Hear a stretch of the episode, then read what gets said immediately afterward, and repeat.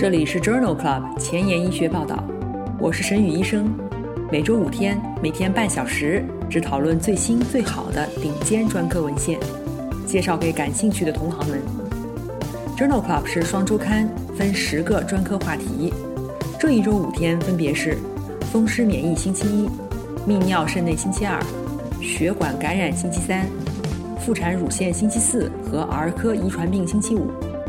别忘了关注公众号，订阅我们的节目哦。今日头条：一，《新英格兰医学杂志》，利妥昔单抗可延长 B 细胞非霍奇金淋巴瘤的生存率。二，《Journal of Clinical Oncology》，维布妥昔单抗作为儿童高危霍奇金淋巴瘤的一线治疗方案。三，《Pediatrics》。早产儿当中使用肺部超声评分预测并且监测呼吸窘迫综合症的进展。四，Nature Medicine，遗传性 PD-1 缺乏症。五，Pediatrics，学龄前儿童屏幕使用和阅读之间的纵向关联性。这里是 Journal Club 前沿医学报道，儿科遗传病星期五，Pediatrics Friday，我是主播沈宇医生。精彩即将开始，不要走开哦！今天临床实践的第一部分，我们来聊一聊儿童淋巴瘤。儿童淋巴瘤分为霍奇金淋巴瘤和非霍奇金淋巴瘤。霍奇金淋巴瘤占儿童期癌症的百分之七，多与 EB 病毒感染有关。最常见的主诉包括淋巴结肿大、全身不适和纵隔肿块。百分之九十五的病例是经典型霍奇金淋巴瘤，常规治疗包括联合化疗和放疗。根据疾病的风险分层，调整化疗强度，决定是否进行造血干细胞移植。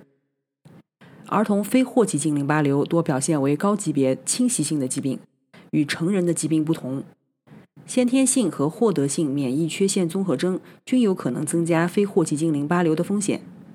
最常见的包括。Burkitt 淋巴瘤、弥漫性大 B 细胞淋巴瘤、T 或 B 淋巴母细胞性淋巴瘤和间变性大细胞淋巴瘤。最常见的主诉包括无痛性的淋巴结肿大、周围组织压迫症状，比如面部肿胀、呼吸困难、胸痛等。联合化疗是最主要的方法，很少使用放疗。目前认为。利妥昔单抗联合化疗可以延长成人 B 细胞癌症的生存期。关于 B 细胞非霍奇金淋巴瘤患儿当中的有效性和安全性数据有限。在《新英格兰医学杂志》2020年6月刊上发表了一项随机对照研究，讨论了利妥昔单抗联合化疗治疗 B 细胞非霍奇金淋巴瘤或急性白血病患儿的安全性和有效性。这是一项开放标签、国际多中心的随机对照研究。一共纳入了三百八十二例患儿，其中百分之八十五为 Burkitt 淋巴瘤，随访时间近四十个月。利妥昔单抗联合化疗组三年的无事件生存率为百分之九十四，单纯化疗组为百分之八十二。联合治疗组当中有八例患儿死亡，单纯化疗组当中有二十例患儿死亡。联合治疗组当中患者的死亡风险下降了百分之六十四。利妥昔单抗联合化疗组严重不良事件发生率较高，但是与化疗组相比没有达到统计学的差异。最主要的是中性粒细胞减少和感染。一年以后，利妥昔单抗联合化疗组 IgG 水平较低的患儿，大约是化疗组的两倍。因此，这一项随机对照研究认为，在标准化疗方案当中加入利妥昔单抗。可以显著延长 B 细胞非霍奇金淋巴瘤患儿的无事件生存率和总生存率，但同时使得 IgG 水平下降，这可能是感染发生率更高的原因。下面介绍的这两篇文章都是关于维布妥昔单抗治疗儿童淋巴瘤。维布妥昔单抗是一种靶向 CD 三十的抗体药物偶联物，在2011年上市。用于治疗成人经典型的霍奇金淋巴瘤。今天分享的第一篇文章发表在《Journal of Clinical Oncology》杂志2021年7月刊上。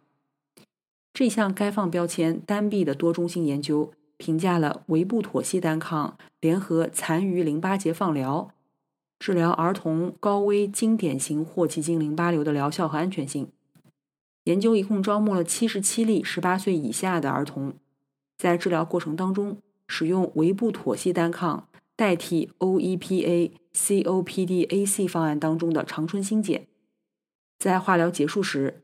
对早期评价没有完全缓解的淋巴结部位进行放疗，在纳入研究的七十七例患儿当中，百分之三十五早期评价是达到了完全缓解，无需放疗；其余的患儿接受了单个淋巴结的放疗。中位随访三年多，三年的无事件生存率高达百分之九十七，总生存率高达百分之九十八。有一例放疗的患儿在治疗结束的时候病情进展。但是在六年后仍然处于无疾病状态，有一例患者发生意外死亡，只有百分之四的患者出现了三级神经病变。因此，这一项多中心的研究认为，维布妥昔单抗作为儿童高危霍奇金淋巴瘤的一线治疗，耐受性良好，可以显著的减少放射性的暴露，而且预后很好。下面分享的这一篇关于维布妥昔单抗的文章，是用于治疗间变大细胞淋巴瘤，发表在《Blood》杂志二零二一年七月刊上。约有百分之三十的儿童间变性大细胞淋巴瘤 （ALCL） 的患者会复发。这项 COG 研究旨在评价维布妥昔单抗联合化疗对于新诊断的 ALK 阳性、CD 三十阳性的间变大细胞淋巴瘤患儿的毒性和疗效。入组的六十八例患儿均接受了五天前期化疗，随后接受六个周期的化疗，并且在化疗周期的第一天接受了维布妥昔单抗。研究没有观察到严重不良事件导致死亡的病例，没有观察到进展性多灶性白质脑病综合症的病例，没有严重的神经病变。两年的无事件生存率为百分之七十九，两年总生存率为百分之九十七。在十四例复发的病例当中，有十一例在诊断后的十个月内出现，只有一例在治疗期间复发。因此，这项 COG 研究认为，标准化疗联合维波妥昔单抗并不会增加毒性，但是降低了治疗期间的复发风险，估计的生存率优于单纯化疗。正如我们先前提到的，儿童间变性大细胞淋巴瘤的特点是。约有百分之三十会出现复发。在《Journal of Clinical Oncology》杂志二零二零年十二月刊上发表了一项 ALCL relapse 研究，讨论的是使用风险分层的策略治疗儿童复发间变性大细胞淋巴瘤的疗效。这项研究根据患者复发时间和 CD 三的表达，对于一百多例患者进行了分层。一线治疗期间疾病进展被定为极高危组。CD 三阳性的复发病例为高危组，CD 三阴性而且在初次诊断一年以内复发的为中危组，CD 三阴性在初次诊断一年后复发为低危组。高危和极高危的患者再次接受化疗和异基因造血干细胞移植，中危组接受化疗和自体干细胞移植加长春碱，低危组的患者单纯接受长春碱的单药治疗。中危组的治疗方案在研究的中期停止，改为长春碱单药治疗。这项研究发现，在一百零五例中枢神经系统阴性的患者的五年无事件生存率为百分之五十三，五年总生存率为百分之七十八。极高危、高危、中危和低危组的无事件生存率分别为百分之四十一、百分之六十二、百分之四十四和百分之八十一。所有五名中危组的患者在接受长春碱单药治疗以后再次复发。多因素的分析显示，复发时间短是复发最强有力的预测因子。因此，这一项 ALCL relapse 研究认为，异基因造血干细胞移植为高危的间变大细胞淋巴瘤复发的患者提供了治愈的机会。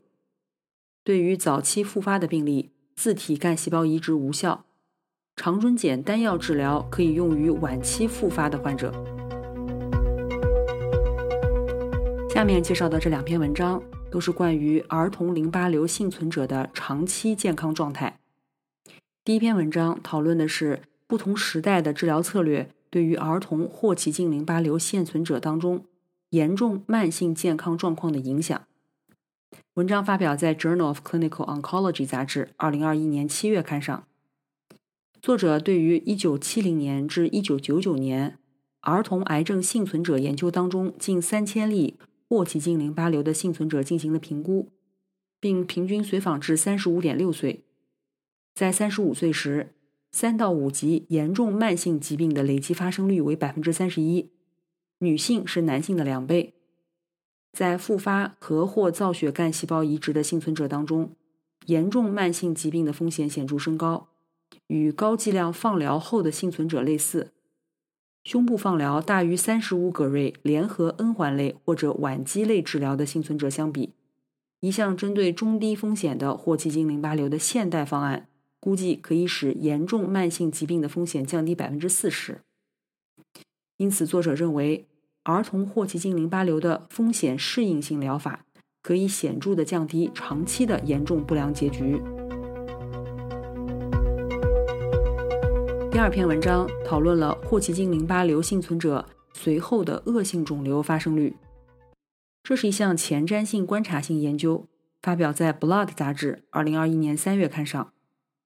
儿童霍奇金淋巴瘤的幸存者发生后续恶性肿瘤的风险增加。疗效适应性的方案可能减少与后续恶性淋巴瘤风险相关的治疗，来降低这种风险。这项研究纳入了一千七百多例儿童和青少年霍奇金淋巴瘤患者，他们接受了阿霉素、博莱霉素、长春新碱、依托博干、泼尼松和环磷酰胺的四个疗程的化疗，联合或者不联合放疗。初始化疗疗效不佳的患者，随机分配至化疗组。和不接受化疗组，在中位七年的随访当中，十年累计后续恶性肿瘤发生率为百分之一点三，具体包括三例急性髓系白血病、十一例实体瘤、三例非霍奇金淋巴瘤。大多数患者随后又接受了综合性治疗。多因素分析表明，放疗、B 症状和种族与后续恶性肿瘤风险相关。这一项前瞻性的观察性研究认为，儿童霍奇金淋巴瘤幸存者的后续恶性肿瘤发生风险高，放疗是最重要的可控危险因素，需要更长期的随访来确定实体瘤的风险。想要紧跟科研热点，实时更新临床理念，但是烦恼于没有时间吗？上下班路上给我半小时，我把专科研究说给你听。想研究交叉学科的内容，但是苦于非专科的知识仍然停留在书本水平吗？每周五天，我们分十个专科话题，把文献讲给你听。Journal Club 前沿医学报道，拉近科研和临床的距离。今天临床实践的第二部分，我们来聊一聊新生儿呼吸窘迫综合征。新生儿呼吸窘迫综合征 （RDS） 就称为肺透明膜病。是早产儿呼吸窘迫的主要原因，主要原因是由于不成熟的肺当中缺乏肺泡表面活性物质，导致了肺表面张力增高、顺应性下降、通气血流灌注失调，以致低氧血症。同时，表面活性物质缺乏还可以导致肺部炎症和呼吸道上皮损伤，从而引起肺水肿和气道阻力增加，加重肺损伤。呼吸窘迫综合征最常见的慢性并发症是支气管肺发育不良。目前主要的干预措施包括产前皮质类固醇激素的使用、持续气道正压通气预防肺部张，以及外源性的肺泡表面活性物质。在既往的节目当中，关于新生儿呼吸窘迫综合征的治疗，我们曾经在第四十期和第一百期的儿科遗传病星期五节目当中讨论过。有兴趣的朋友可以点击链接重复收听哦。下面介绍的这两篇文章讨论的都是在早产儿当中使用肺部超声评分系统来监测早产儿的肺通气以及肺功能。第一篇文章是发表在美国呼吸与重症医学杂志二零二一年六月刊上的一项多中心纵向队列研究。这一项多中心国际前瞻性研究。连续招募了三十周以前出生的新生儿，在出生后的第一天、第七天、第十四天和第二十八天进行肺部超声，以预测三十六周后的支气管肺发育不良的发生率。作者发现，在任何时间点，平均的肺超声评分都可以区分发育成熟和发育不成熟的肺组织，而且与氧合指数、呼吸功能显著相关。在出生后第七天，经胎龄调整以后的肺超声评分可以用于预测支气管肺发育不良，且曲线下面积达到零点八三。第十四天的评分预测的曲线下面积达零点八四，而且支气管肺发育不良的严重程度与经胎龄调整以后的肺超声评分显著相关。因此，作者认为。肺超声评分可以用于极早产儿当中肺通气、肺功能的监测。出生以后七天的评分可以用于预测支气管肺发育不良。关于肺部超声使用的第二篇文章是发表在《Pediatrics》杂志2021年4月刊上的病例队列研究。这项研究讨论的是肺超声评分作为监测早产儿呼吸窘迫综合征病情变化的工具。研究纳入了二百四十例早产儿，按照胎龄分为二十五到二十七周、二十八到三十周、三十一到三十三周三个组。出生每两周接受一次肺超声检查。研究发现，胎龄不同的三个组显示出了不同的肺超声评分模式。在住院期间，肺超声评分与血氧饱和度以及吸氧比值有显著的相关性，而且随着胎龄的增加而增加。有并发症的婴儿在出生时肺超声评分就更高。二十五到三十周出生的婴儿当中，出生第七天的肺超声评分可以用于预测支气管肺发育不良，曲线下面积为零点八二。这一项病例队列研究认为，在呼吸窘迫综合征影响的早产儿当中，肺超声评分的轨迹依赖于胎龄，而且与氧合状态显著相关。可以用于预测支气管肺发育不良。在新生儿 ICU 当中，由于插管的机会很少，新手熟练掌握新生儿插管技术变得十分困难。在《Pediatrics》杂志2021年3月刊上发表了一项概念验证阶段的研究，讨论的是增强型可视喉镜的应用。增强型可视喉镜是一种利用智能眼镜。将气道的视频放大投影到操作者的视野当中的新技术。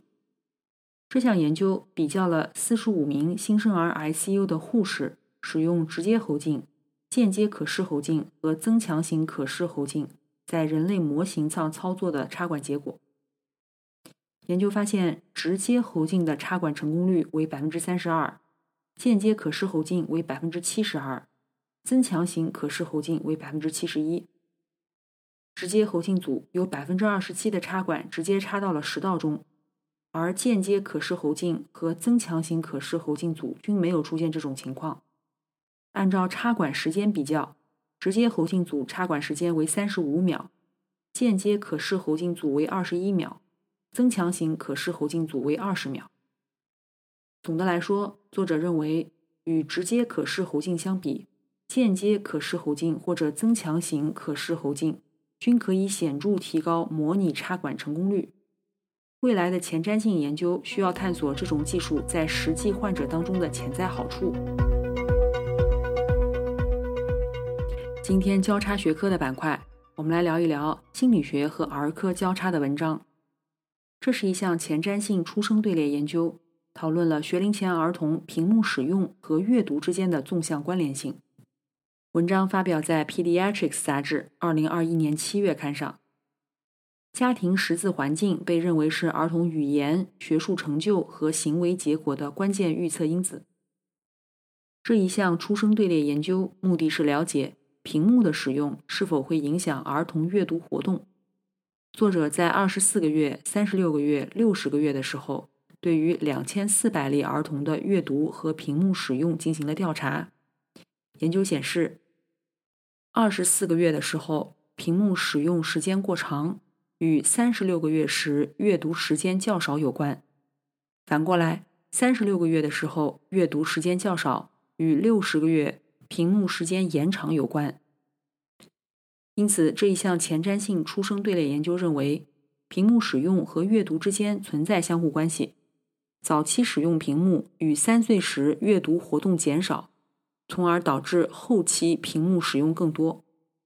这项结果强调，从业人员和教育工作者很有必要讨论屏幕使用的指南，并且鼓励参与家庭活动，促进儿童早期识字。今天前沿医学板块，我们来聊一聊遗传性 PD-1 缺乏症。这项基础研究发表在《Nature Medicine》二零二一年七月刊上。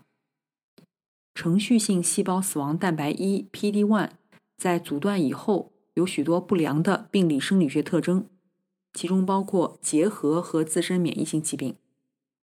作者对一位遗传性 PD-1 缺乏综合症的患儿进行了研究，他死于肺部免疫性疾病。这位患者的白细胞不表达 PD-1，也不响应 PD-1 介导的抑制作用。在分支杆菌的刺激下，患者的白细胞只能产生少量的伽马干扰素。这与先天性产生错误伽马干扰素而患有结核病的患者十分类似。这种情况是由于某些 T 细胞耗竭、NK 细胞耗竭以及其他 T 细胞亚群功能障碍所导致的。此外，这名患者还表现为肝脾肿大，并且出现类似于淋巴结增生、自身免疫性 STAT3 突变型患者的表型。这种表型是由激活的 T 细胞和单核细胞产生过量的 STAT 激活型白介素六、白介素二十三，以及 T 细胞表达的 ROR 伽马 T 所导致的。这篇文章的结果强调了人类 PD-1 在抗细菌免疫和自我耐受方面不可或缺的作用，同时确定了潜在的分子靶点，用于诊断和治疗结核病和 PD-1 阻断以后的自身免疫性疾病。今天的节目就聊到这里。如果你真心喜欢我的节目，不用给我点赞，现在就去转发分享吧，和我一起把最新最好的临床研究。分享给需要的朋友。下周精彩继续，周一是心脏血管星期一节目，不见不散哦。